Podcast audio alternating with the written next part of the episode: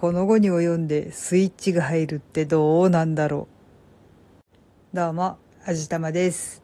そう、もうちょっとで春が来るかなっていうこの時期に編み物をやりたい欲が出てきて困っております。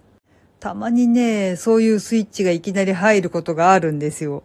なのでついこの間まではシーリングスタンプにドハマりしていたのに、今ちょっと編み物がやりたくてうずうずしています。まあ、それもこれも寒いからなんですけどね。全部寒いのが悪いんだよ。だいたい冬を暖かく過ごそうと思うんだったら、秋口ぐらいから編み始めるのが、手の遅い私的にはちょうどいいかなと思うわけなんですけど、そもそも私ズボラで横着なもんで、寒くないうちに寒いためのものを編むっていうのができないんですよね。なので、この一番寒い時期に寒さよけのものを編みたいって思い立って、編み上がる頃には寒くなくなってるっていうのが常ですね。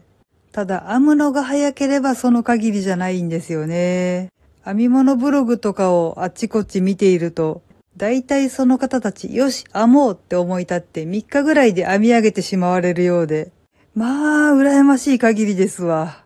私なんて、かぎ針のハンドウォーマーを一組編み上げるのに最低でも1週間とかかかりますからね。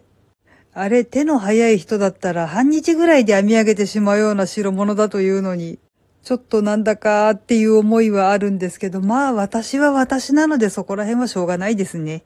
これ作業だと思ってしまうと何にも面白くないんで、楽しく編めてさえいれば何日かかろうと何週間かかろうと全然問題ないんだ。と自分に言い聞かせながら編み物はやっておりました。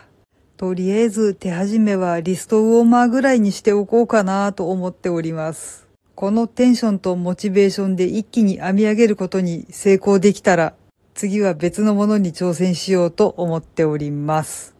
寒い間に編み上がるかな？幸いにして材料も作り方の本もたくさん持っているので、始めるのはすぐなんですけど、とりあえず何を編むのかはじっくり考えようと思います。できたっていう報告ができたらいいなはい。というわけで今回はいきなり何かのスイッチが入るよっていうお話でした。聞いてくださってありがとうございます。この番組は卵と人生の味付けに日々奮闘中の味玉のひねも姿でお送りいたしました。それではまた次回お会いいたしましょう。バイバーイ。